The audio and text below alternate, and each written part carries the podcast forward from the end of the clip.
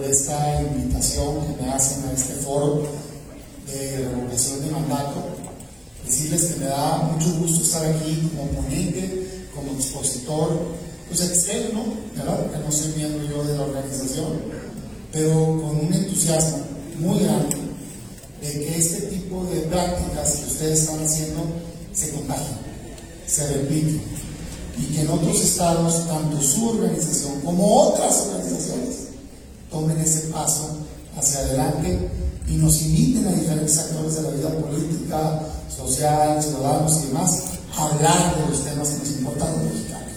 Yo creo que eso es lo que tenemos que hacer. Podemos coincidir en algunas cosas, podemos no coincidir en otras. Lo importante es escuchar, los puntos en común y poder avanzar en este país. Y yo por eso estoy aquí. Cuando me dijeron, ¿quieres participar? Claro que sí, por supuesto que sí y desde ahorita les digo a todos que nos escuchan que las veces me inviten a hablar de revocación de mandato, cuenten conmigo y la igual está. Déjenme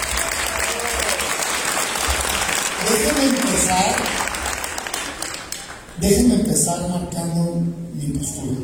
Yo, yo siento que hay que ser de blancos y negros en la vida. Yo estoy 100% a favor de la revocación de mandato. 100% a favor de la.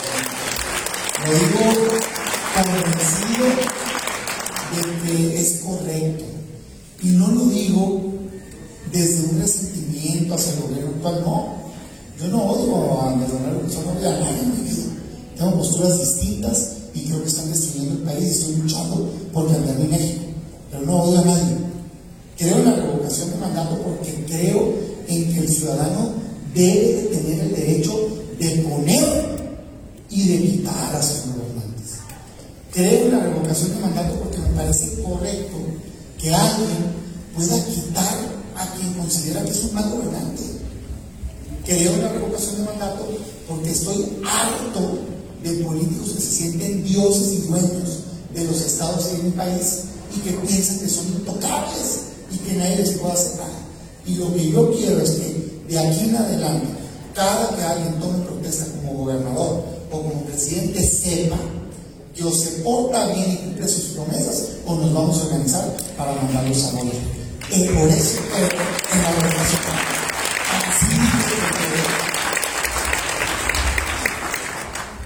Y hoy, que estamos en este México de hoy, pues mucha gente me pregunta, oye, pero ¿por qué impulsarla hoy? Está bien, pues ya, crees en la figura, crees en la herramienta, pero hoy no es correcto para mí. Yo les digo, a ver, ¿cómo te explico?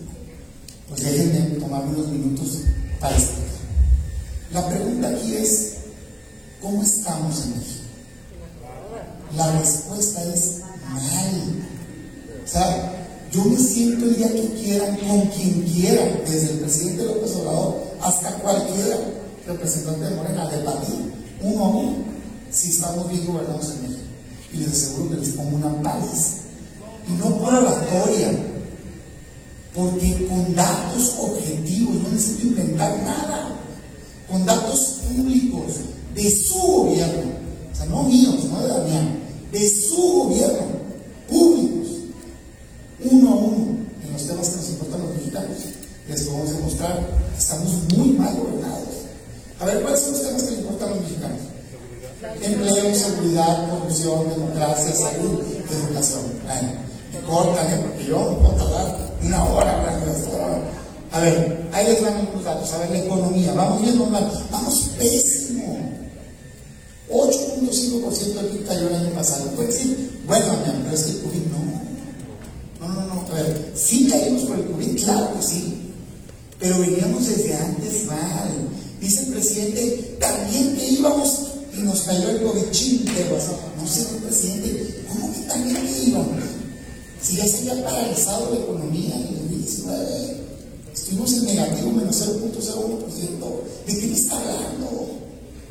Hay cuatro motores que mueven la economía de un país, cualquier país, ¿eh? no nomás México. Esto lo digo yo, lo dicen los economistas más destacados. Imagínense que es un avión y trae cuatro motores: el consumo, la inversión, el gasto público y el comercio exterior, la balanza. ¿no? Es cuánto vendo, cuánto vendo. Esos cuatro motores son lo que explica el Producto Interno Bruto. O sea, cuando alguien te dice subir el Producto Interno Bruto, lo que te está diciendo es que esos cuatro indicadores se movieron, o para arriba o para abajo. Y hay otros factores que son los principales. A ver, ¿cómo estamos entonces? Uno a uno. Y no me a profundizar mucho, pero consumo, menos 11%. Oye, pero ya está recuperando 8 puntos, nos faltan 3. Bueno, pero no estamos tan mal como estuvo en 2019. O sea, un año antes de que entrara López había crecido el consumo 2.5%. Entró él 0.7%. Se paralizó. ¿Y qué pasa cuando la gente no consume? No se mueve la economía. Ejemplo sencillo. Yo voy al súper y compro un producto agrícola procesado. Para que yo compre ese producto ahí, ¿saben qué pasó? Alguien fue y sembró, alguien fue y cosechó, alguien fue y empaquetó, procesó, alguien le puso logística, otro le puso mercadotecnia y otro me lo vendió. Eso se llama derrama económico. Por eso el consumo es tan importante. Ah, no, se cayó, ¿qué hizo? Nada. ¿Qué hicieron otros países? Ingreso básico. Inyectaron dinero a la economía. No se trataba de regalar dinero, se trataba de que tuviera dinero para comer la gente y que circulara para que hubiera empleos, hubiera salarios y la gente tuviera techo, tuviera comida. No importa. Consumo. Primer motor, pagar. Segundo motor, inversión. Híjole, 18 puntos cayó la inversión física bruta el año pasado. No, Damián, espera que sea el COVID, ¿no? Vámonos un año antes del COVID, menos 4.7%. ¿Qué pasó, presidente? No que el COVID. No, no es el COVID. Es la incertidumbre que generó el presidente López Obrador con sus malas decisiones de gobierno.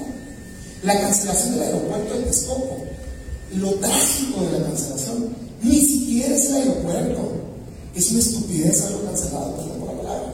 Cientos de miles de millones de pesos tirados a la basura. Lo trágico y lo impactante para México de la cancelación del aeropuerto es el mensaje que el presidente le mandó al mundo, al mercado. El mensaje que le mandó es: no me importa tirar a la basura cientos de miles de millones de pesos con tal de hacer un capricho porque no se van a salir con la suya, los pasados, los liberales, y no sé qué tanta cosa. Es que la corrupción, y yo le digo, presidente, usted ya gobierna, acabe con la corrupción, métalos a la cárcel. Pero no nos hagan daño a los mexicanos por su capricho. Inversión caída por la falta de certeza. Gasto público. Ah, no, pero se está gastando mucho el gobierno. No es cierto. No es cierto.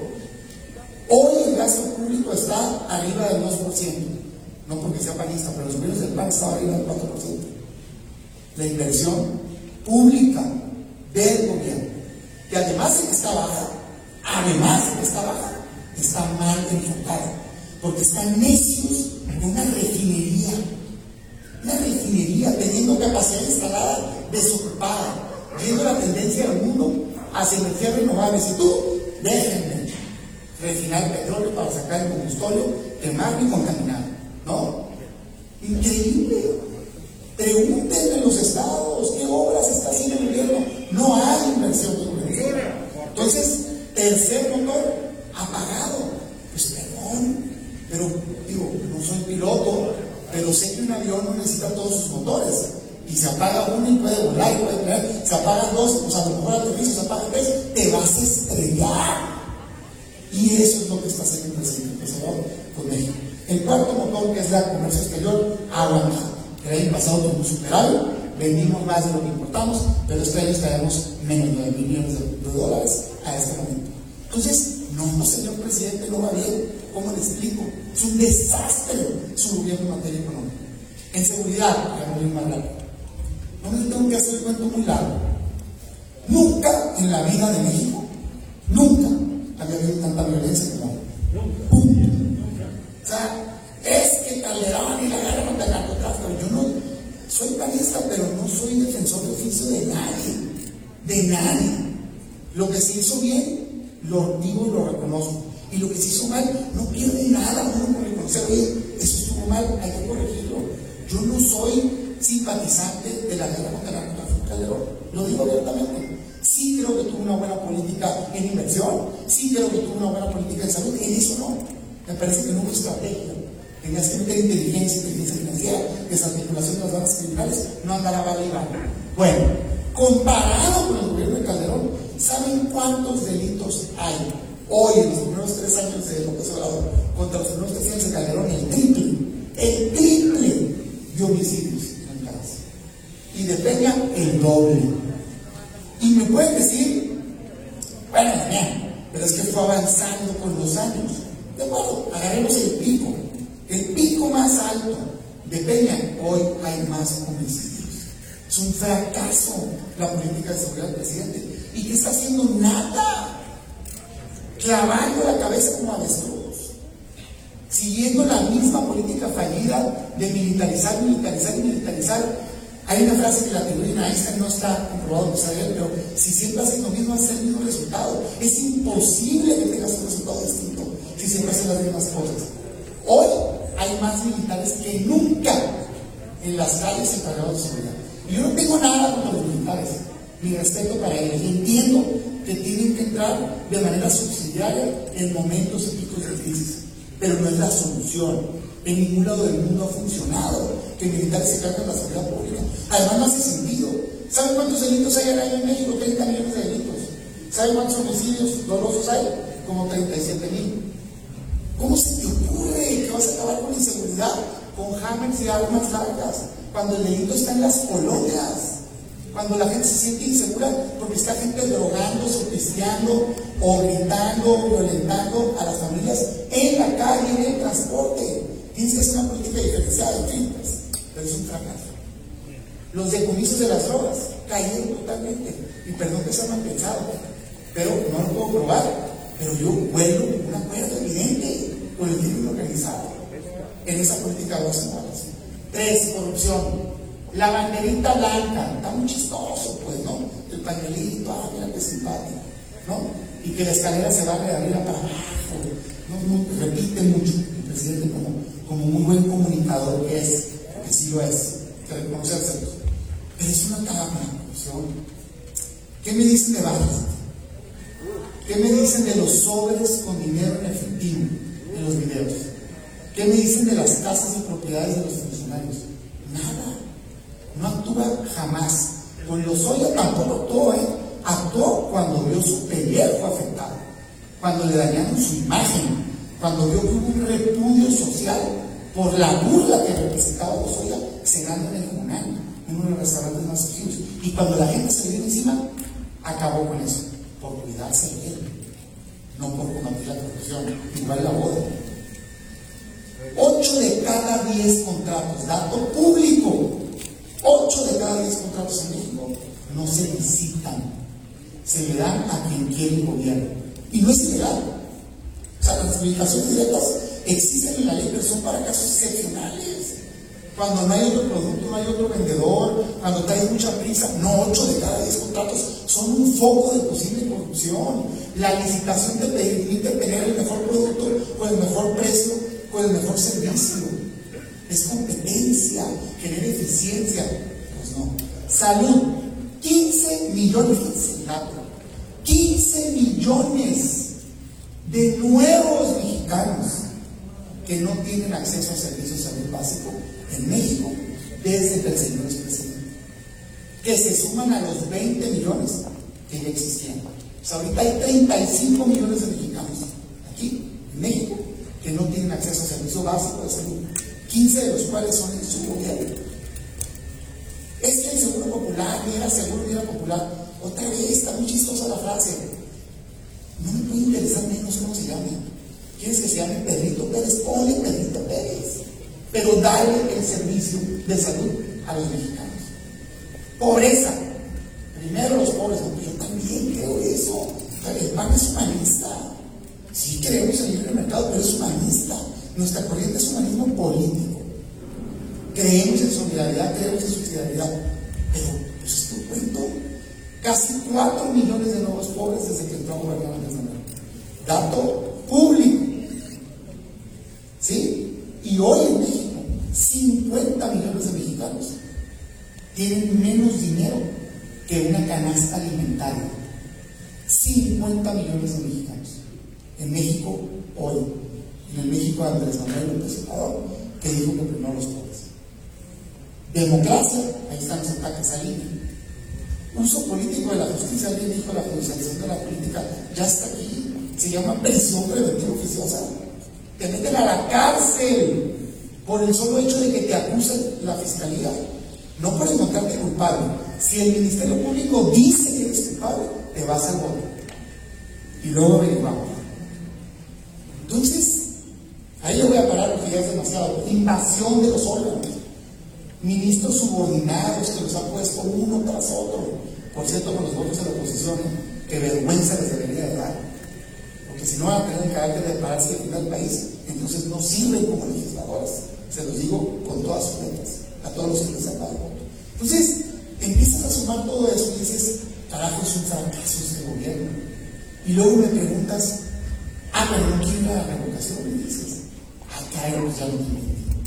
O sea, si estás viendo que en México está la pobreza con esos niveles, la inseguridad con esos niveles, la falta de empleo con esos niveles, de salud con esos niveles, nos dividen todos los días y tienes la oportunidad legal, legal, no con un golpe de Estado, legal, de ejercer tu derecho a salir y votar y expresar tu repudio a un gobierno malo y decides no hacerlo, perdón, pero para mí eso es una traición a nuestro país. Así es así. Yo no consigo que si creo todo esto que les acabo de decir, si creo que estamos tan pésimamente gobernados, no salga mucho por cambiar mi país y decida, no, no, no, es que me da miedo de perder. Carajo, México no está para cobardes. México no está para cobardes. Por eso, yo hoy lo que quiero es pues sumarnos las voces que creemos por distintos motivos que la revocación es posible. Y a ver, déjenme a jugar la boda del diablo. Me dicen algunos compañeros, porque quiero que sepan que a mí casi me hinchan en el PAN, porque voté a favor de la revocación de mandato. Yo estuve en la mesa redactora. La revocación de mandato, quiero que me, quiero que me explicar. Está en la plataforma de mi partido o sea, la plataforma que registraron cuando yo iba de candidato decía que íbamos a impulsar de mandato. Y cuando llegó el momento de votar, no quisieron. Entonces yo fui al órgano de mi partido al máximo y, en un debate, el dirigente, estaban todos, les dije, perdón, pero no, no voy a hacer lo que tú estás diciendo. Uno, porque queda esto. Dos, porque me comprometí, también, Ahí está la plataforma. Y tres, porque la corregimos toda. Vean la constitución, claro, quedó bien. ¿Quién organiza? El INE. ¿Confías en mí? Yo sí confío en INE. Hoy, mañana sabe. ¿Quién la pide? El 3% de los ciudadanos. El presidente quería pedirla él y dijimos, no, la corregimos. ¿No? ¿Quién puede difundir? El INE y los ciudadanos. Nadie puede contratar tele ni radio. No se puede usar la propaganda gubernamental. Bien, es más, está más regulada en México que en el mundo. Ahorita, hace unos meses, acaba de hacer un proceso de revocación en California el gobernador.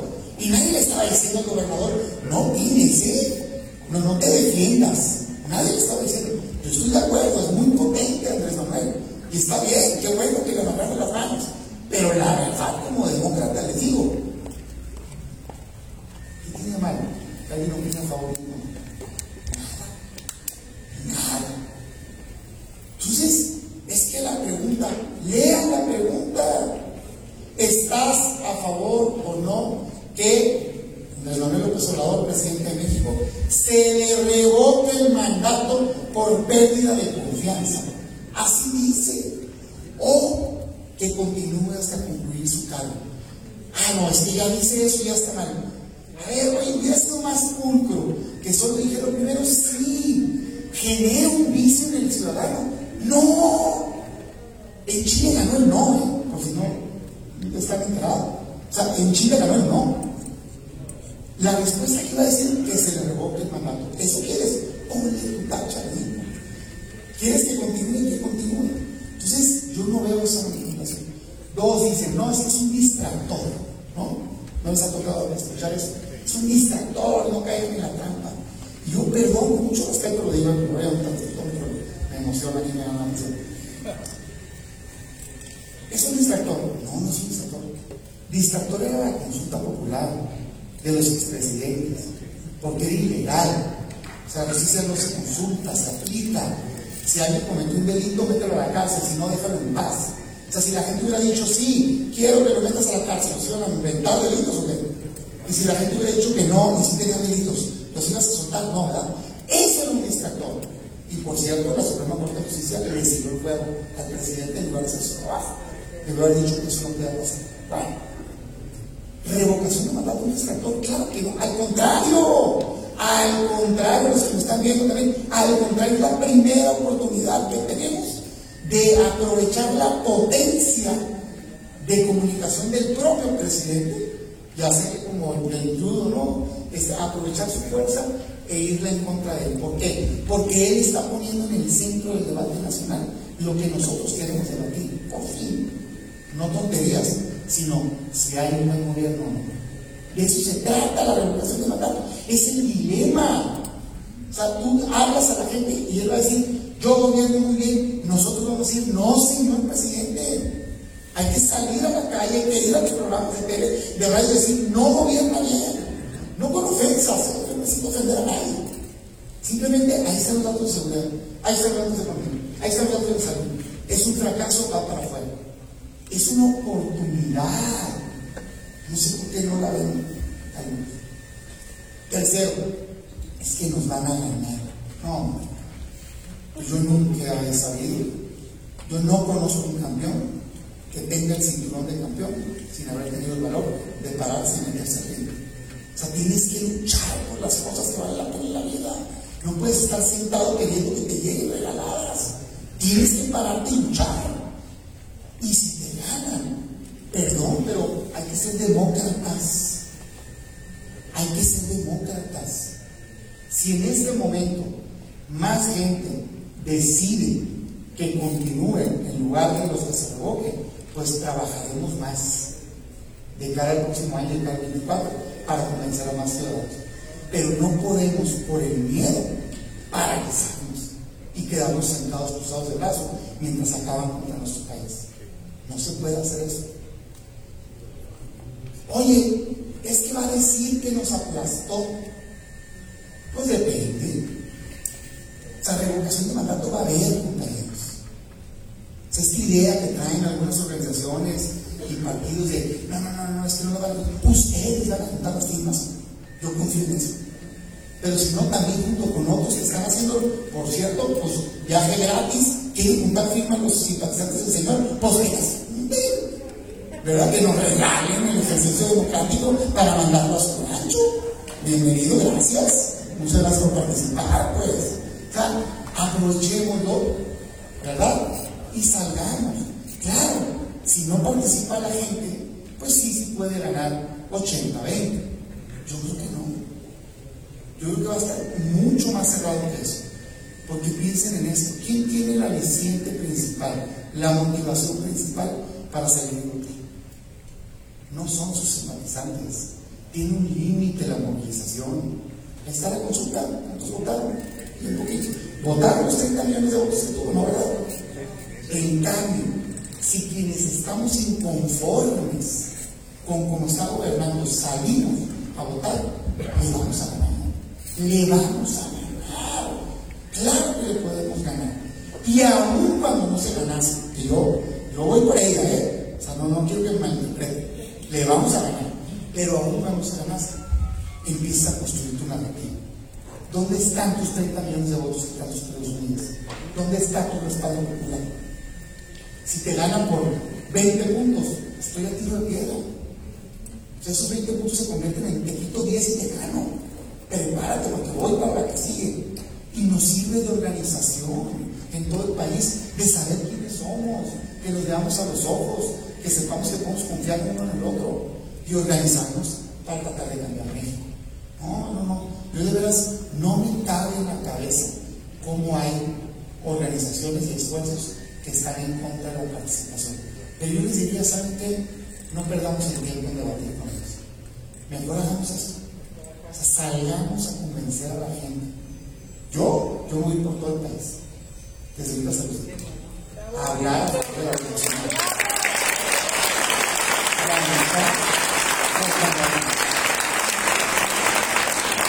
yo tengo tres niños chiquitos. Llevo de cuatro, Aitana, bueno, cuatro, Aitana de y grande de doce. Y no, no me veo. O sea, no me veo en unos años diciendo, hey papá, diciendo, ¿qué pasó? ¿Por qué dejaron que pasara esto? No, pues es que ya me dio miedo. Me quedé en mi casa. Es que, es que quizás hice un error de cálculo, un error de cálculo. No pensé que era el momento, no, no. Perdón, pero a mí no me cuenten los derrotados. Así es que aquí estamos, bien parados y bien firmes.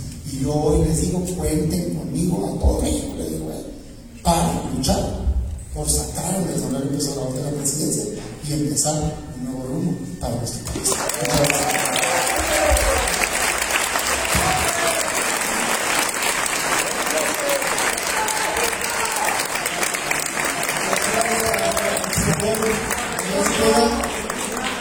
Vamos a cerrar con broche de oro, si ustedes se lo permiten, con un ejercicio que hemos denominado en Frena un conversatorio que va a llevar a cabo un señor que no, no lo tengo que presentar, porque es el líder de Frena, el ingeniero Gilberto Lozano, por favor, un gran aplauso.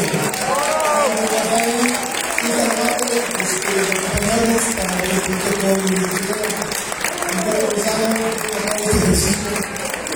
el senador Daniel Cepeda, que estoy seguro que va a ser muy, muy agradable la charla. Bienvenidos. Gracias. Damián, muchas gracias por aceptar.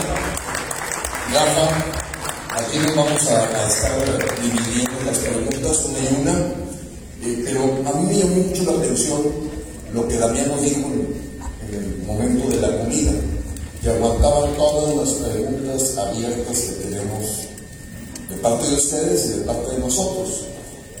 Entonces, la idea es que creo que van a dar unos papelitos, no ¿verdad? Ya tienes ahí eso, para que nos ayuden los que quieran hacer una pregunta que se nos pase a hacer nosotros, bueno, pues es bienvenida y aquí entre Rafael y yo se las hacemos a Damián. Y claro, pues lo vamos a aderezar, como es un conversatorio, dijimos que era como si estuviéramos platicando en una sala de la casa, esperamos que no lleguemos a faltarnos al respeto, que sea una buena casa, pero tenemos pues preguntas que si bien ahorita las tocó en buena parte en su, en su alocución Damián, pues evidentemente sí también nosotros vemos la lucha que viene por delante y tenemos que tener respuestas, tenemos que tener, como lo dice, una narrativa que nos permita, a veces, en lo racional, explicar a una persona lo importante de este llamado histórico, pero también hay que saber que muchos de los mexicanos nos movemos por lo emocional. Y esta frase que decía al final Damián, pues yo en los diferentes videos le he reiterado. ¿Qué hiciste, abuelo? ¿Qué hiciste, papá? Tuviste enfrente la herramienta, tuviste enfrente la posibilidad de parar esta sangría de nuestro país y decir esa frase que salió en Jalisco que a mí me encantó. No tenemos nada que perder y todo que ganar. Gracias, Damián. Vamos entonces a las preguntas.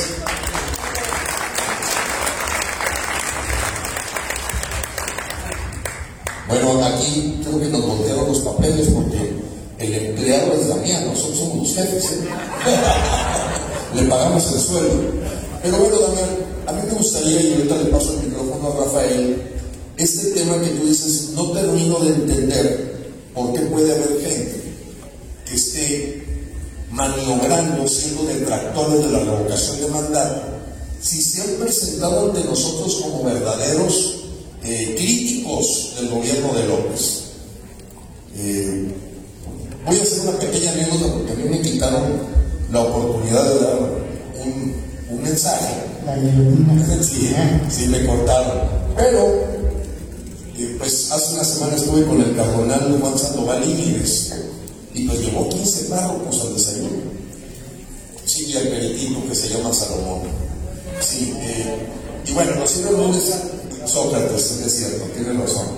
Eh, y bueno, yo veía las caras de ellos bastante, bastante, ya hace rato Luis González, dueño de esta finca junto con su, hermano Pedro, eh, decía, oye, ¿qué pasa con los obispos? ¿Qué pasa con, con, el clero? ¿Por qué no se atreven a decir las cosas? Y yo vi esas caras ahí en el desayuno en la casa de Juan Sandoval Íñiguez, el cardenal emérito. Eh, entonces yo le dije, pues bueno, ¿cómo le digo a estos padres que los veían bastante titubeantes? Y entonces un poco tomando estas palabras de Damián, pues nosotros que hemos luchado para quitar a López, que era un Cristo que tenía una agenda extranjera, que veíamos todos los síntomas de lo que era una dictadura, pues me ocurrió decirle a los padres que yo le había pedido allá por junio a nuestro Señor, independientemente de las creencias, las cuales el respeto de todos, que por favor, ya habíamos estado en el Zócalo, ya habíamos hecho caravanas, habíamos hecho juicios ciudadanos en el Monumento de la Revolución, habíamos presentado denuncias penales, tres, dos denuncias de juicio político. Señor, por favor, dame un instrumento legal, aquí lo tienes, se llama revocación. Y como aquella, aquella frase bíblica que dice, pide eso y se os dará, y bueno, nada más que quiero pedir un requisito, Señor. ¿Me la podrías mandar sin el amigo ¿Quién es el amigo? Trump. Te lo quito también, te voy a poner a otro. señor, eres muy generoso. Que puedas incluir hasta en Estados Unidos, independientemente de simpatías o antipatías con Trump. Te podría pedir algo más. quisiera, están pidiendo que este señor Salinas se quede dos años más y casi nos parece un sirviente de López. Se pasea ahí por el palacio y termina hasta arreglándole la plana con unas trabalenguas que no los entiende ni él mismo. Te lo quito, te quito los Puede ser que diga que no. Oye, Señor, qué generoso eres. ¿Podrías ponerme la revocación de mandato en un tiempo que no fuera las elecciones de junio 6 para que no revuelvan a la gente? Concedido también. No, Señor, bueno, estoy viendo que tú eres capaz de darme todo. Te voy a pedir algo más podría ser con una Cámara de Diputados un poquito menos morenista, concedido. Oye, que no lo vaya a pedir el presidente, ya lo dijo aquí la que lo pidan los ciudadanos. Concedido. Ya está listo todo. Ah, claro, también quitando al, magistrado billetes, también concedido. Tiene la mesa servida. No, señor, ahora ya no voy, tengo miedo. Eso es lo que estamos viviendo y, entonces nos llama la atención. ¿Cuál será poder, el, interés que pueda tener un Ángel Verdugo, un Carlos Alarraqui, un Luis Carlos Ugalde? ¿Qué está en su cabeza claramente? ¿Tú qué pensarías? ¿Hay billete de por medio? ¿Tienen un DNA comunista? ¿Ganan por tener un payaso de circo para criticarlo todos los días? O sea, tu hipótesis, ¿cuál? Sabemos que no podremos tener la verdad, pero puedes decir, oye, bueno, una persona como Damián, que está en el Senado, que está viendo todo lo que está ocurriendo en el país, a mí sí me gustaría escuchar su opinión de qué pasa con estos changos, porque parece el amor perdido. Oye, ahí va, ahí va mi respuesta. Yo me hago responsable de mis dichos, ¿va? Y tú de los tuyos.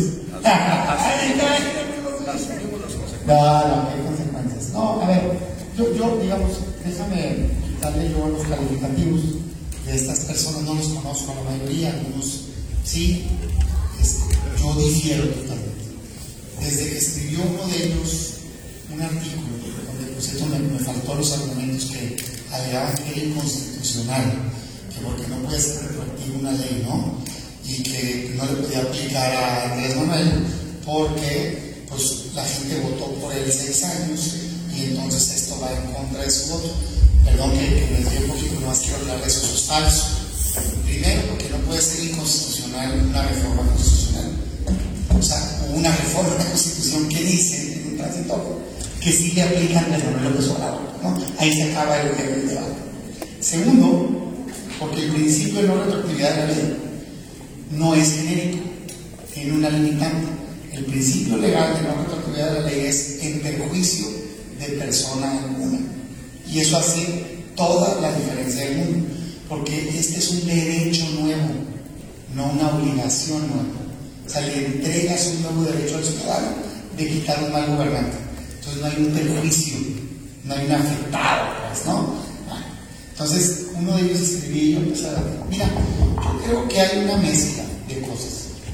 Mi opinión sincera es la siguiente. Yo no creo que haya algo turbio, de veras lo digo creo que hay una convicción de que es un error y simplemente yo creo que están equivocados. O sea, no ¿Qué, qué, ¿Qué, veo? Veo una clase política en, un, en unos, algunos de los que mencionas.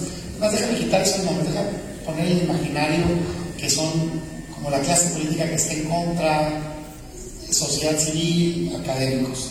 Siento que hay como una añoranza de la estabilidad, dicen, ¿no? de los gobiernos.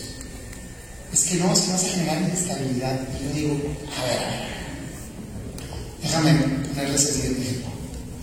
¿Qué estabilidad le trajo a Veracruz que Javier Duarte continuara gobernando los seis años?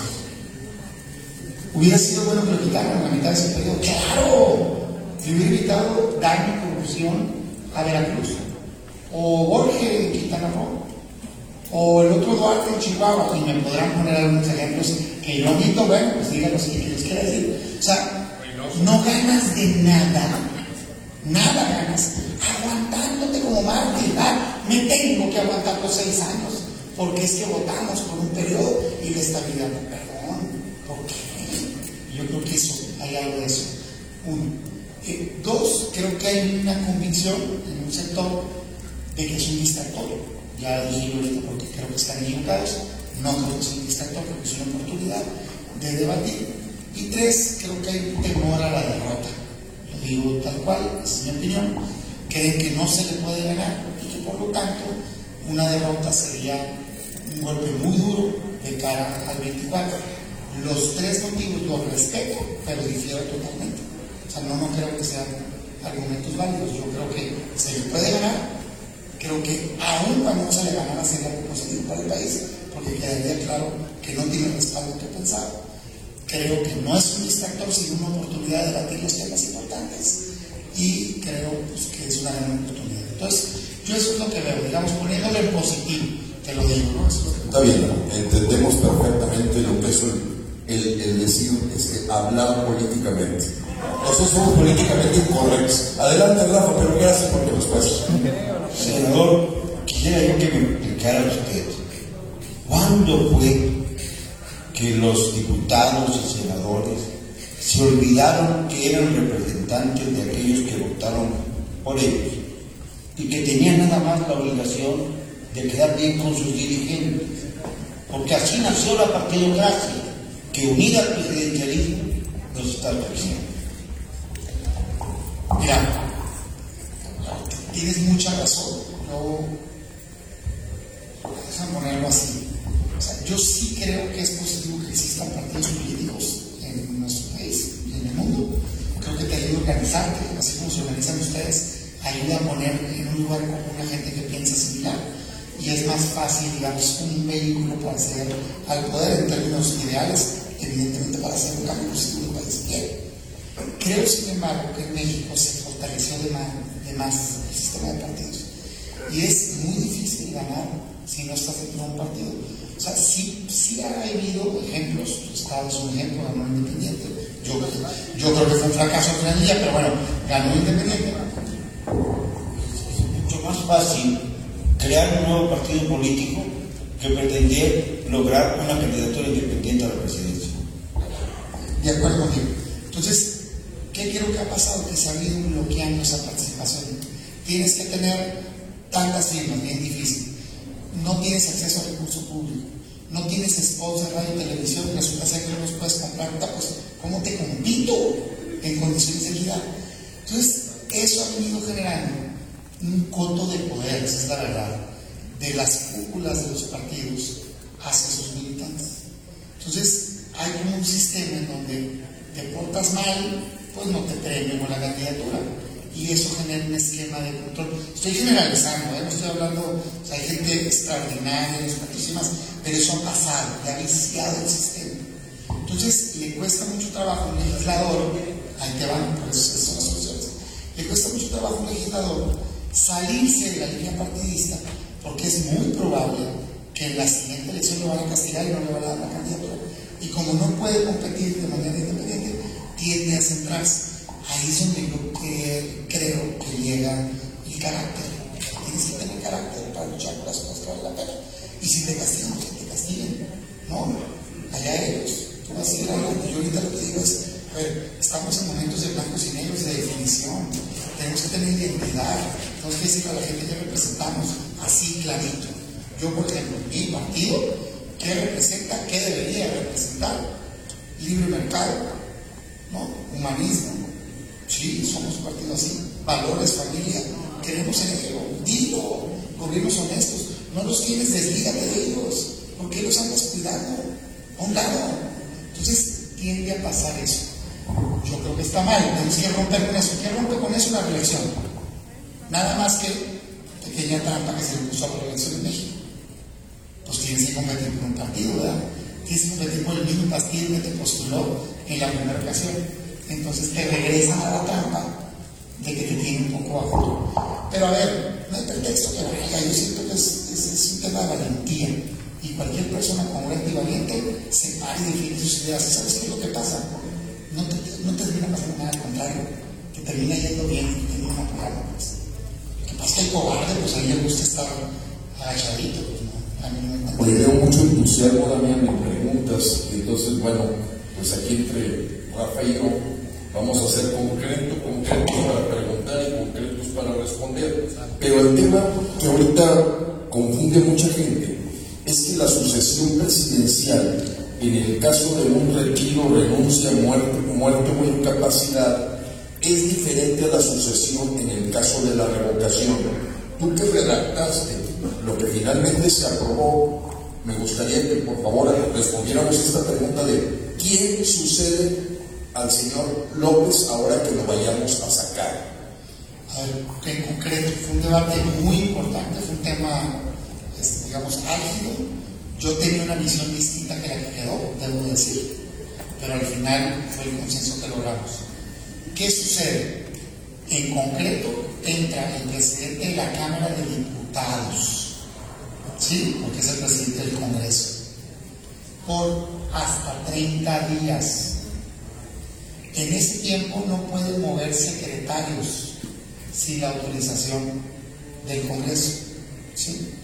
Y en esos 30 días, el Congreso está obligado a elegirse en colegio electoral y elegir con un voto cuenta uno, ¿eh? son diputados cuenta uno un senador cuenta uno. 628 senadores, hay 500 diputados, 628 personas y por mayoría simple, mitad más uno. Ese Congreso elige quién se queda por el tiempo que le falta, en este caso Andrés Manuel López Obrador, es decir, dos años. Tiene muchas críticas el modelo, sin duda. Yo solo les quiero decir lo siguiente. ¿Por qué quiero eso? Porque eso es lo que pasa hoy, con pequeñas diferencias, pero al final es lo que pasa. Si muere el presidente en los últimos cuatro años, eso pasa. Se enferma y se va. Digamos, tiene el esquema de secretario de gobierno. No, no, no, no. Este, pero al final lo vota por mayoría simple el Congreso. Entonces fue el consenso que se logró no moverle. Yo que proponía, yo proponía decía, hay muchos modelos en el mundo en donde la propia, pues más, no voy a lejos, otra vez el ejemplo de California es la boleta de revocación de California trae un montonal de nombres de gente por la que ya podías votar para que se quedara de gobernador. Ese modelo no existe en México. Ubican al actor Schwarzenegger. Bueno, él entró después de una revocación de mandato del gobernador en turno de su estado, en California. Eso cuando me dicen la inestabilidad, yo digo, ¿qué me estás hablando? Pero eso es lo que pasa en concreto con y, y, por cierto, perdón, yo no tengo temor de eso. Son que luego dicen, no, imagínate, va a quedar Noroña, va a quedar no sé quién. No, o sea, les encanta asustar con el petate de muerto. Pues. No, la probabilidad de que esos personajes logren la mayoría del Congreso es cero. Nada más el voto de ellos. Ni de ellos. ah, bueno, de ellos, de él mismo. Pero su bancada no vota por él, por favor, hombre si no me linchan, pero lo voy a decir. Tampoco todo el mundo es malo ahí. Nomás que se dejan dominar. O sea, hay gente, no, espérenme, la historia los juzgará como copartícipes del Reino de México. Yo no los escucho. Pero creo que en el momento que les liberes del jefe, no estoy, yo no creo que contar a Morena con toda su bancada. Pero ni siquiera necesitas a Morena. Si nos sumamos todos y le quitas sus aliados, Verde y compañía, que ya no van a tener al otro del presidente, aguas. Y empieza la habilidad política también, chiteguas. Ponte a poner perfiles transitables. También si tú quieres, es que quiero que sea yo, pues, no, no. Pero un externo o una persona madura que pueda tener un gobierno de transición, dos años, preparando la entrega para que entonces si llegue el 24 ya un proyecto legitimado por el voto ciudadano. Claro que sí, pues yo no veo, yo no veo que sea una catástrofe, te lo digo de ver. Adelante, Rafa. Bueno, una pregunta de nuestro amigo Lino, que me parece muy interesante. Dice, pues tenemos tres fuerzas importantes, como llamamos en la escuela, grupos de presión, como el clero, como los empresarios, como los líderes de opinión, ¿qué acaso ellos necesitarían más de un mes para tumbar al presidente de la República? ¿Por qué no lo hacen? Yo, siento, y por eso estoy aquí, de veras se los digo y claro. Hay, el, el, el, miedo paraliza, lo dije en mi intervención, el miedo paraliza. Y la gente a veces piensa, creo yo, en, como en un pensamiento de lo que deseas, no de lo que es. ¿No? Tendríamos a hacer eso los seres humanos, wishful thinking, ¿no? ¿Qué, ¿Qué va a pasar? No, hombre, va a pasar por sí mismo y se va a acabar. No, no va a pasar. No va a pasar, no, no se irá a su casa el Señor. Yo no creo que Él personalmente, pero va a tratar de continuar con el modelo si no hacemos algo al. Pero creo que eso hay, hay un poco entre confusión y, y imagínense qué confuso de ser. O sea, la gente con mucha esperanza, más esperanza que razón, creo yo. Por ejemplo, abrazar una suma de esfuerzos que se vea como que ahí. Un poco incomún en mi opinión. Por la esperanza de ganar la morena. Es mayúscula. Y de repente son muchas a liderazgos de esos movimientos con los cuales tú eres afín. Decirte, no participes. Este, no conviene. No le hagas el juego. Es un daño. Siento que mucha gente está paralizada. Por eso creo que tenemos que levantar la voz los que pensamos distinto, como ustedes, como yo, como muchos otros, y decir, no, no, vamos a lucha. Y miren, no sé les ha pasado cuando me siento en una mesa, casi siempre arrancan con escépticos. No, no vale la pena. Y te empiezan a votar. La gente con la que logremos hablar va a salir a votar. Es que nos alcance el tiempo para motivarlos. Entonces, no hay que perder la fe. Yo siento que eso cae. Están paralizados. Yo estoy con un grupo de empresarios caminando. Y. Y, terminaron. No, siento que hay una incertidumbre, un temor. Hay, hay un sentimiento de no querer ser parte de un engaño de Andrés ¿No? Como no quiero ser un tonto útil, haz de cuenta, ¿no? No vamos a ser tontos útiles. Nunca uno va a ser un tonto útil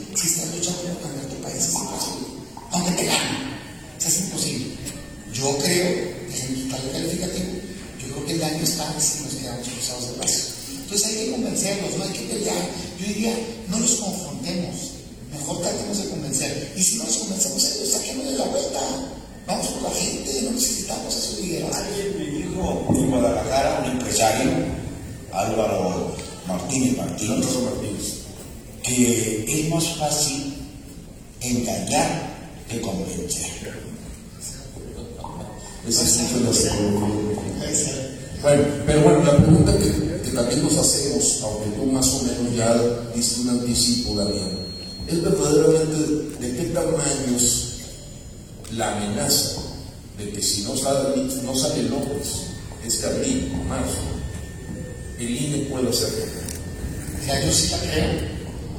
Y, aquí déjame a una de las ponentes, de hecho, me encantó cuando escuché la primera vez en, en radio y, y, hablabas de eso. O sea, cuando, cuando te escuché decir algo que dijiste aquí, es que ya era muy tarde y ya tenía dominadas las instituciones, me hizo un clic en mi cabeza y dije, ese argumento es para convencer a mi partido y a otros de los partidos de que puede ser demasiado tarde. Es que hace todo el sentido, entonces, ahorita yo confío en él para que organicen esto. Sí, sí, confío en eso. ¿Qué hubo diferencias? Eh? Por ejemplo, esto de dinero, es que tres mil se hace un mundo de dinero, se ve, oigan, pónganse también en modo ayuda, pues. ¿Cómo que 3.500 millones de pesos? Si la consulta te costó 500, hazlo más similar a una consulta que a una elección. Te entiendo el temor de que mañana te critiquen, pero ponte en modo sí. Las firmas, por ejemplo, yo entiendo que se puede hacer fraude, sin duda, pero es un derecho del ciudadano, no se lo compliques tanto. Tiene que ser fácil que pueda pedir la gente las firmas. No, entonces, modo sí, modo derecho, pro derecho, pro democracia. Bueno, ¿qué va a pasar? Que hay nombramientos, hay nombramientos de aquí al 24. Y entonces, si doblan a algunos legisladores, que no me sorprendería, déjenme darles un dato. Todos los nombramientos los ha logrado Morena. Todos. Y no tienen dos terceras partes. Yo por eso soy crítico de Julián. Decía, no me quieras vender una supuesta oposición futura si no eres oposición actualmente. Te quiero ver. Te quiero ver que defiendas al país ahorita, no mañana. Y entonces me sumo. Entonces, bueno, lo que visto los ministros. A ver, ministros. Los. Un desafío. Vamos a poner por caso que haya un interés golpista de liquidar al INE, de sacar al presidente consejero, de sacar a los consejeros actuales. Los partidos de oposición, como el PAN, concretamente, estarían dispuestos a defender a Lini, incluso yendo al instituto, a evitar que hubiera una, un atraco contra la democracia en México. Definitivamente sí, en eso yo sí quiero ser, o sea, yo puedo tener crítica, diferencia de visión, pero sí, sí creo que al menos el PAN, en esas no hay manera de nosotros. Como la verdad del PAN es el que se ha mantenido más como oposición, tenemos nuestros errores también. Yo lo decía en la comida. Algunos votos hubo del PAN para presión preventiva oficiosa, increíble. Y todos, y muchos del PRI y otros algunos votos ha habido para momentos de ministros incondicionales. Increíble. Pero en estas de país, de, yo no veo a ninguno de mis compañeros votando con Moreno. Se lo digo con convicción. Y creo que en esas se va a mantener toda la oposición y no van a lograr esos resultados.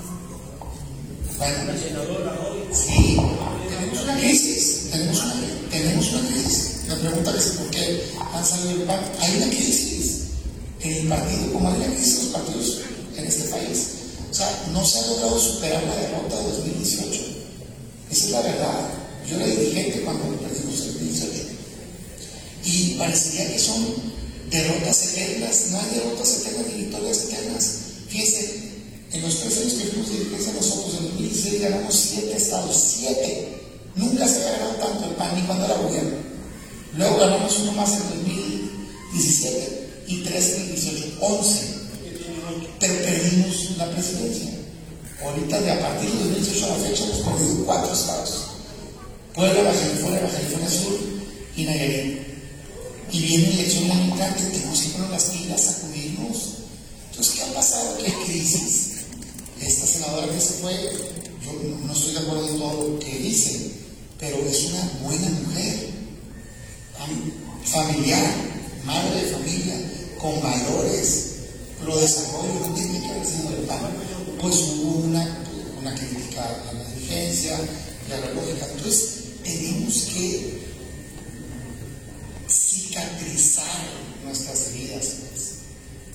Y tampoco quedarnos en la lógica de no digas nada porque dañas al partido. No, lo que le hace daño a las instituciones es quedarte callado cuando algo está mal se puede debatir con respeto de ciertas cosas y es la única manera de corregir creo yo. Entonces yo me llamo a yo ahorita soy crítico de la dirigencia, lo digo abiertamente, pero estoy ahí para sumar. Fui crítico de la alianza y fui a hacer campaña, 17 estados, no me quedo más en la crítica, pero quiero ver a mi partido recuperando la confianza de la gente y para eso me parece que tenemos que cambiar el rumbo. De entrada, si lo pudiera sintetizar es, tenemos que regresar a ser de blancos y Si está bien, lo apoyo. Y si no, que no haya poder humano que nos convenza de cambiar la defensa del tema que queremos. Muy bien. Hay una pregunta que nos hacemos, yo creo que una buena parte del público. Cuando tienes eh, pues un poquito el favor de los medios y sobre todo los mismos editorialistas, claro, ya se empiezan a mover algunos. Héctor Aguilar Camín pues descubre que parece que Morena no quiere la revocación a la hora del recorte del presupuesto. Y me llamó la atención porque sí fue un miraje Héctor Aguilar Camino.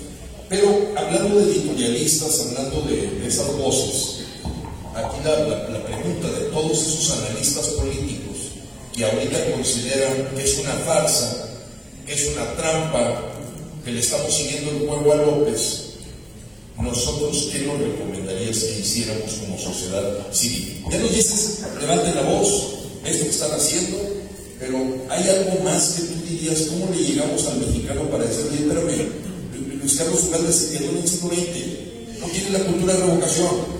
Beatriz Paqué se quedó en el siglo XX, no tiene la cultura de revocación. Ellos nacieron en sistemas donde había derecho a elegir, pero no derecho a despedir. Se quedaron atrás.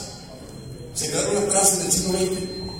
O sea, porque recuerden que la revocación nació en 1848 en Berna, Suiza.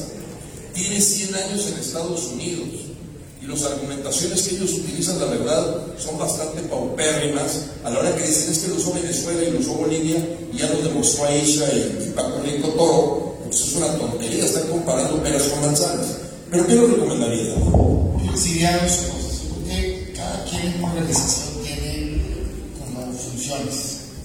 Yo diría el masivo, o sea, todos no perdamos tiempo, se para adelante, convencer afuera están las personas. No están ahí. Eso es círculo rojo. ¿No? Vamos a es importante, no estoy diciendo que estén, que no se vea, es importante, que son voces, replican y todo, pero una estrategia es afuera, la calle. Y yo les diría, les digo, les diría, usemos todas. Esto del agua es extraordinario. Pero también imprimamos la hojita, ¿eh? Si allá en la colonia, quién sabe quién quiere agua, ¡órale! O sea, es de tú a tú esto, de cuerpo a cuerpo, como dicen, pues, ¿no? Esa sería una. Y dos, yo sí haría una estrategia, de escoger personas que puedan ir hablando uno a uno con estos líderes de opinión. Al final del día, va a parecer una como contradicción, pero no la es. Círculo rojo, pero tiene programa de radio, programa de tele, opinan. De veras sí deberíamos convencerlos. Entonces, yo lo estoy tratando de hacer. Y yo creo que varios de ustedes también, yo sugiero que lo hagan.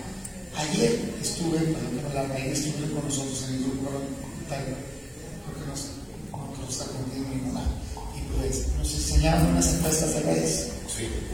Y quienes nos fueron a presentar a la gente que, como nosotros, están a favor de la revocación, de alguna marca ahí muy conocida, y decían, es un error lo que están haciendo, de querer inhibir la participación. Y tenían dividido ellos en el más probable votante, una paliza. O sea, el que hoy dice, de seguro voy a votar en la ocasión una paliza a favor de López. Un segundo rubro que dice, estoy dudoso de participar, se cierra 50-40. Está, está a tiro de pájaro, pues. El problema es que estamos resistiéndonos a participar. Así. O sea, de veras yo les digo, a ver, no sé si aquí tengo un ejemplo, pero en mi municipio ganó el alcalde con un porcentaje muy bajo de secciones electorales. Perdieron un montón, pero en las que ganó, ganó 80-20, con participación del 75%, mientras que en otros lados 30% de participación. ¿Por qué? Porque los de allá estaban motivados y los de salieron a dar el triunfo. Yo creo que eso va a pasar. Entonces, en concreto, estos líderes de opinión, intentemos convencerlos. Si no logramos convencer, yo diría, no peleemos, simplemente vámonos a convencer a la gente. Eso haría yo, porque no tenemos tiempo. Si tuviéramos seis meses, yo diría, a lo mejor otra cosita, a convencer a los ciudadanos.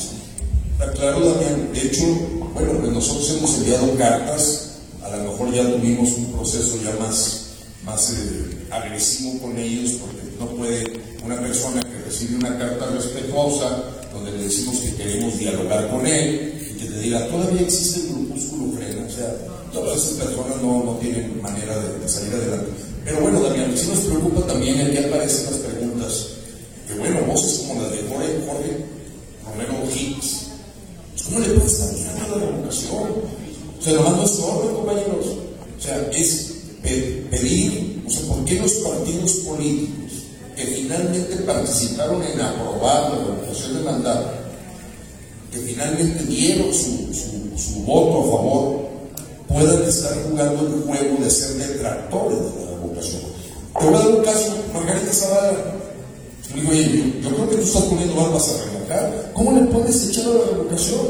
Fíjate que les, les he escuchado algunos argumentos, les. Es que no vas a poder gobernar. ¿Por qué? Porque vas a estar siempre temeroso de que la gente. Y yo digo, es que, es que tenemos una visión distinta de lo que es gobernar. A ver, gobernar no es siempre hacer lo más popular, ¿eh? eso sí es cierto. Tienes que tomar decisiones difíciles y te cuesta. Pero no me vengan con la historia de es que no saben lo que les conviene, les estoy haciendo un mal por su bien. No, gracias, pero gracias, no, gobierna bien, genera oportunidades, dale seguridad a la gente y, y, y, y te, van a aceptar ciertos cambios que a lo mejor duelen, en tanto veas bien, ¿verdad? estoy seguro que los países que pagan una tasa de impuestos más alta no les encanta pagar los impuestos más altos, pero cuando ven su servicio de salud élite, cuando ven el servicio de educación élite, dicen, bueno, ¿verdad? Hace sentido. O sea, entonces esa lógica yo no, la comparto, pero creo que sí hay como un temor.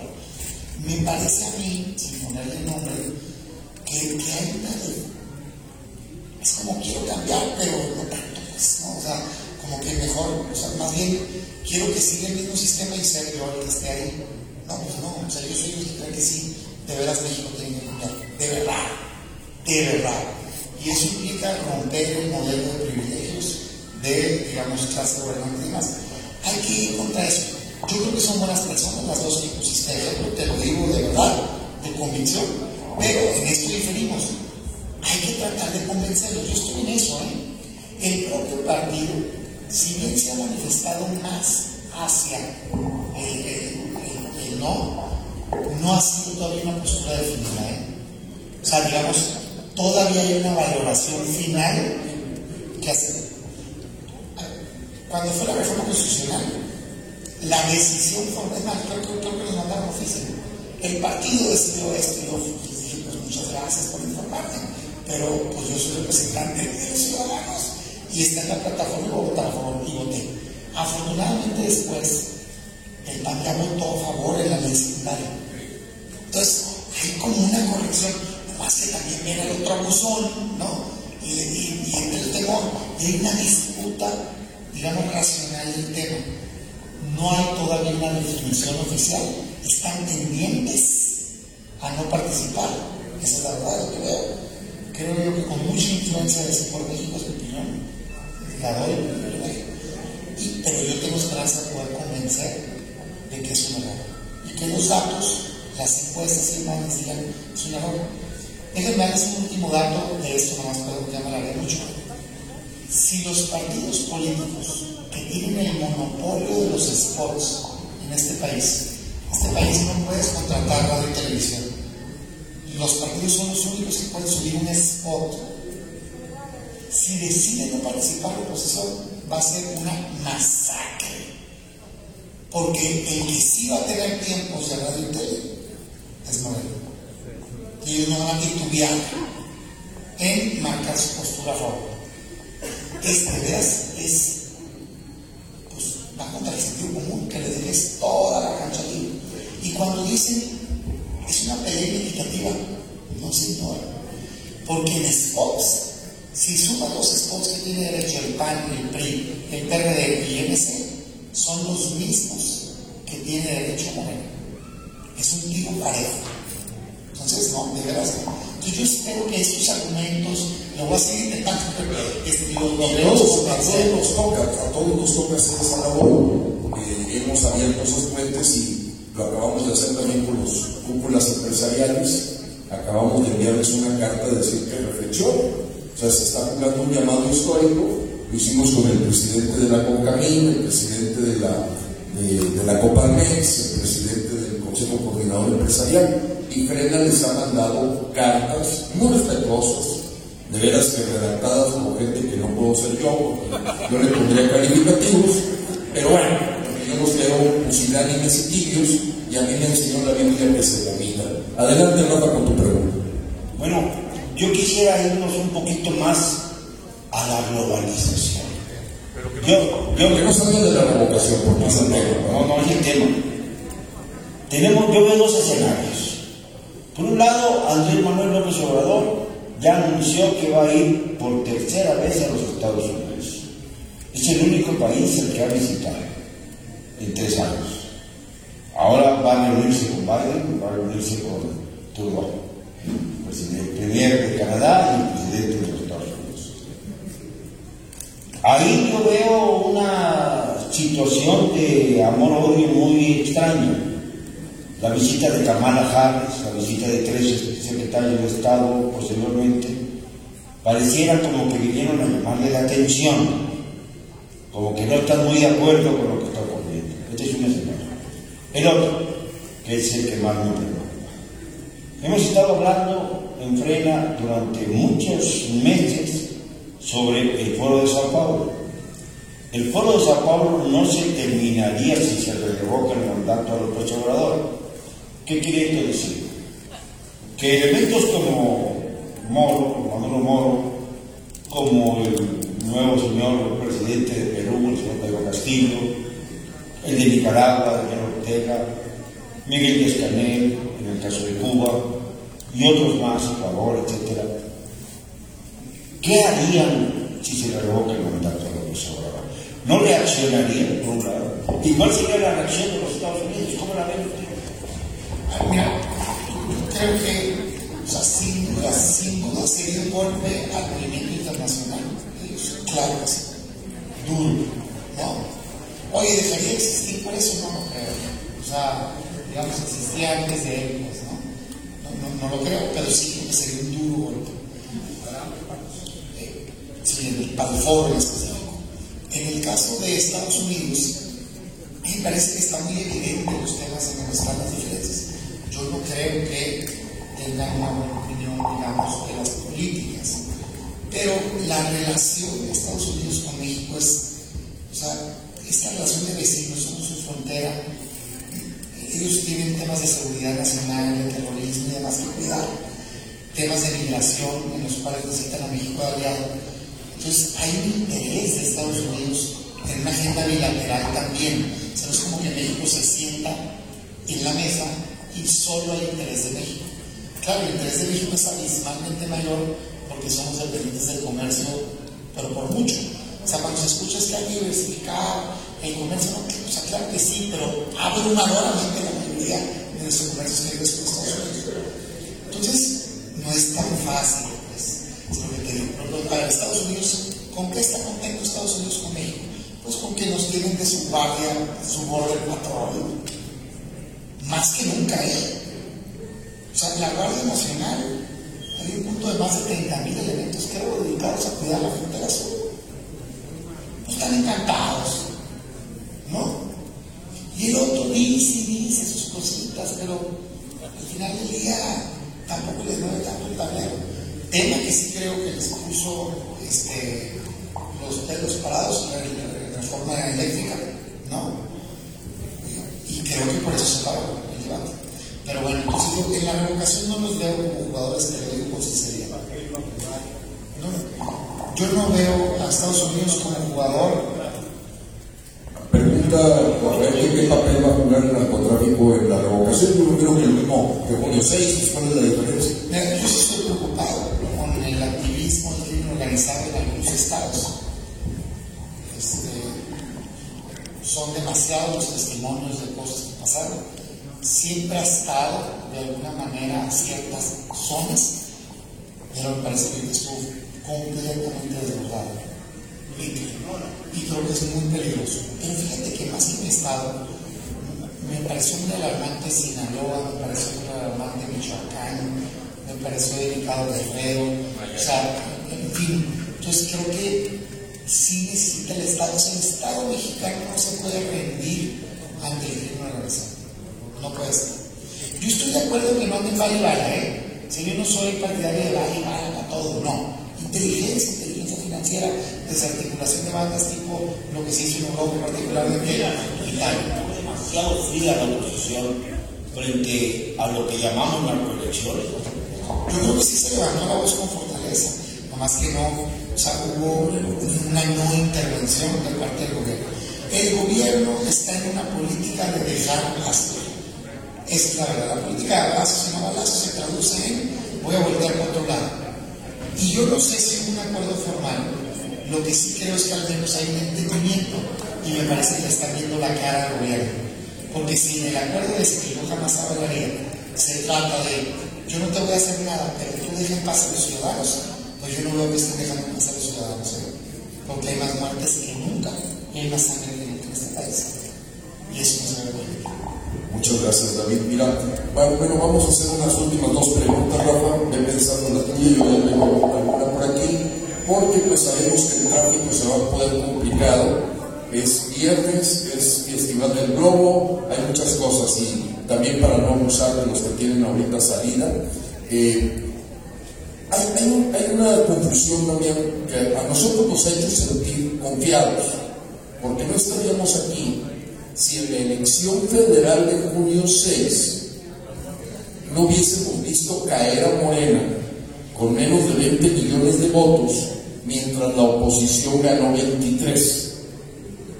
O sea, eso fue un golpe duro para López. No estoy hablando de gobernaturas, estoy hablando de la elección federal. Ustedes, desde el punto de vista político, ¿qué dirían que ocurrió en junio 6? ¿Ganó la oposición o Morena mantuvo la posición que había tenido? Nosotros lo que vemos y que nos anima a que sí podemos ganar la revocación es ver que hubo 23 millones de votos por MC, PI, PAN, PRD, o sea, gente que votó en contra de López y a favor de López nada más 20. Y ya como se platicó la consulta Patito, 6 millones y medio, aliados separados y todo. Entonces a nosotros nos da confianza, si nos duele que se confunda la consulta del aeropuerto de Texcoco a mano alzada o la consulta de a mano alzada de Constellation Rats. No tenemos nada que andar comparando. Esa persona que nos dice eso, oye, es que parecen todas las consultas. Espérame, espérame. Esto está legal. Esto, se va a contar no va a ser el INE. Entonces, primero ese argumento hay que, hay, que, hay que sacarlo. Pero un argumento muy importante que hemos utilizado cuando la gente nos dice, es que el señor dice que tiene 70% de popularidad. Y yo veo mucha gente que hace mucho ruido, que lo adoran, lo aman. No, no, no, aquí está Isha. Ella está yendo casa por casa en Macuspana, que es lo que tenemos que hacer todos. ¿eh?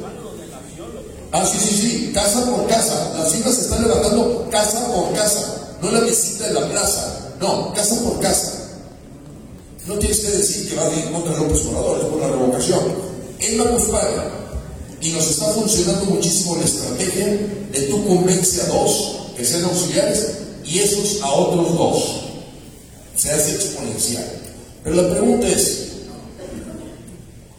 esa votación de junio 6, que nos dio a nosotros la esperanza que nos había robado este, el ver a Morena como un tanque de guerra, estilo PRI, en, la, en las épocas de la hegemonía, ¿tú, tú, ustedes cómo evalúan lo que pasó con eso? Mira, les voy a mi opinión. Y, y, digamos, yo al final mi conclusión es que claro que se puede. Pero yo tuve una opinión poco distinta, un análisis un poco distinto de lo que pasó. Parece que fue una elección de claroscuros. Si la ves del lado de las gubernaturas, un fracaso absoluto, ¿no? O sea, de 15 gubernaturas en juego, se quedó Morena y su aliado con 12 de cuenta San Luis. Pues, si tú vas a una elección que alguien gana 12 elecciones, pues sí, o sea, pues ganó, ¿no? Y eso significa territorio, significa gobiernos estatales que gobiernan. Y eso no podemos dejarlo de ver.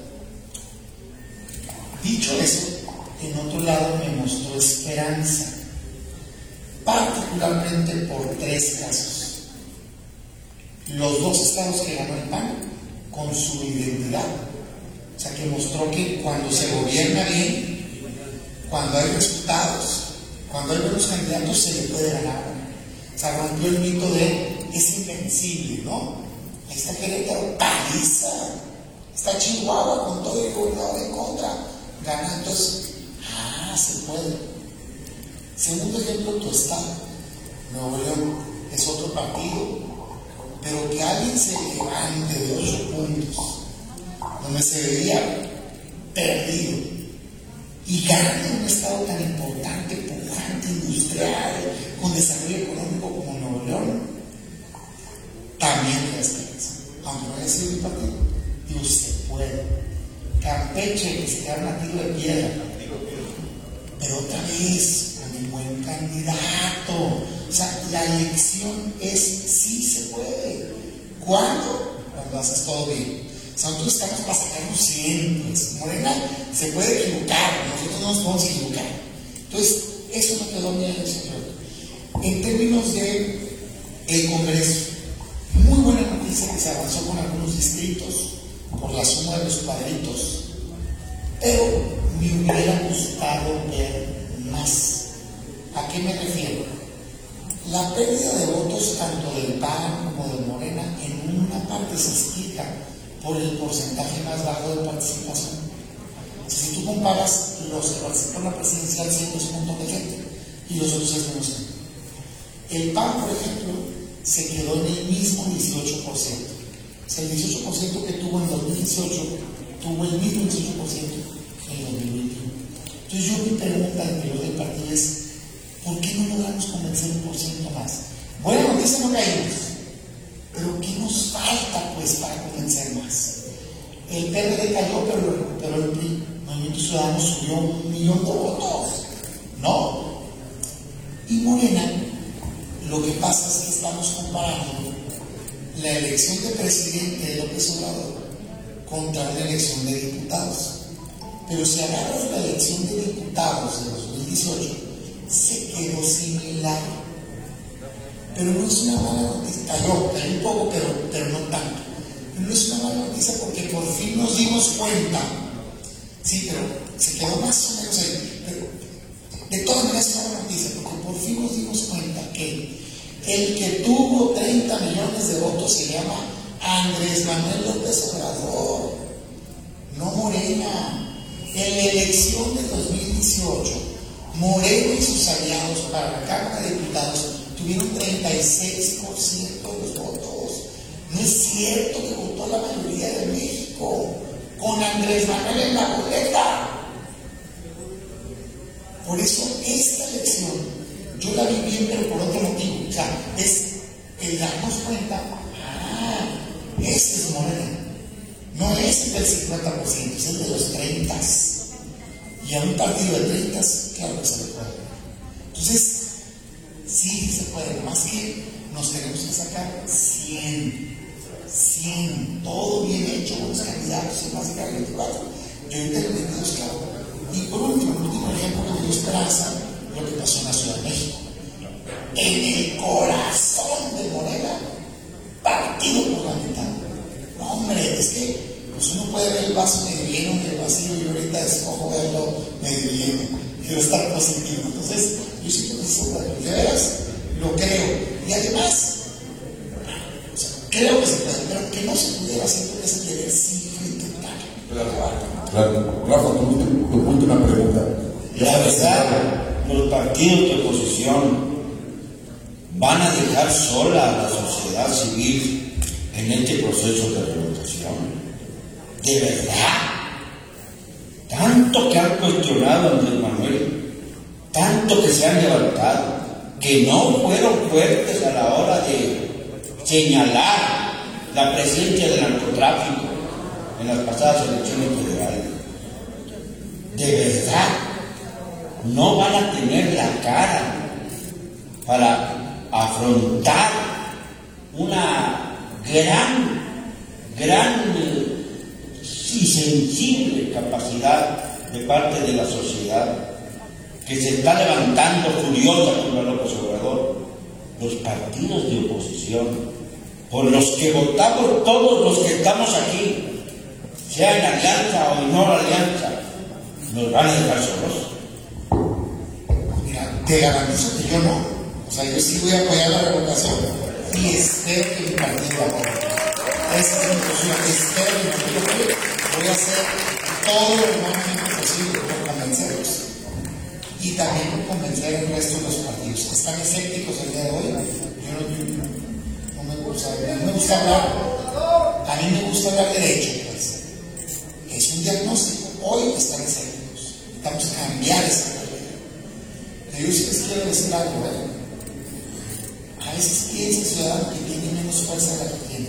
Si los partidos sienten el calorcito, si sienten que le acerca la lumbre, sienten el reclamo de quiero que participes, te lo exijo, van a cambiar. No, yo sí. Necesitamos hacerlo sentir en todo el país. Van a cambiar de opinión. Mira, te voy a poner un ejemplo que no me gusta, pero en este momento me sirve el ejemplo.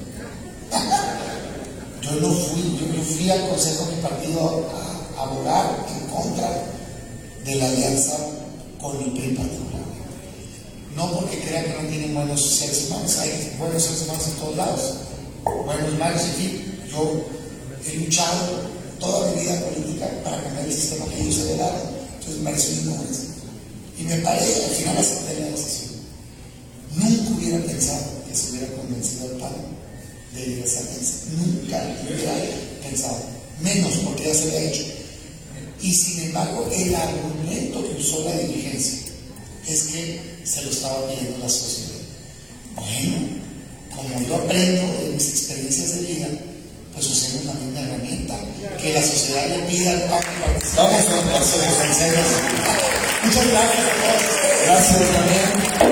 Compañeros, yo quiero, antes de que nos retiremos y darle cederle a, a Rosy, que tiene unos reconocimientos aquí para los ponentes, pero en la reflexión final, en la que le agradecemos a todos los, eh, expositores y la presencia de ustedes, la paciencia, que si lo analizamos, la opción que tenemos al no ir con toda la provocación es totalmente una opción perdedora, porque es una opción de cruzado de brazos porque es una opción de resignado, porque es una opción de fracaso.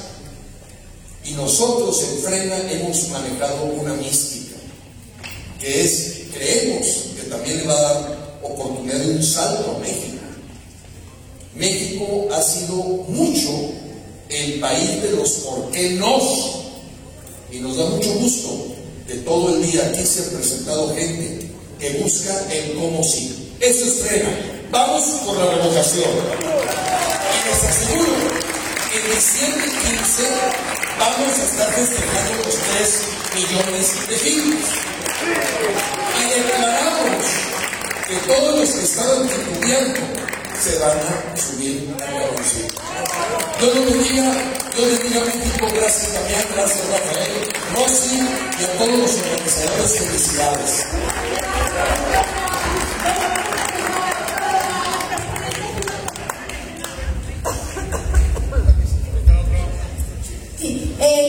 Vamos a todos los ponentes, por favor, a la forma como se fueron presentando. No, no, no, sino como que, a ver, que pónganse en fila, en fila, sí, por favor. A ver, a don Rafael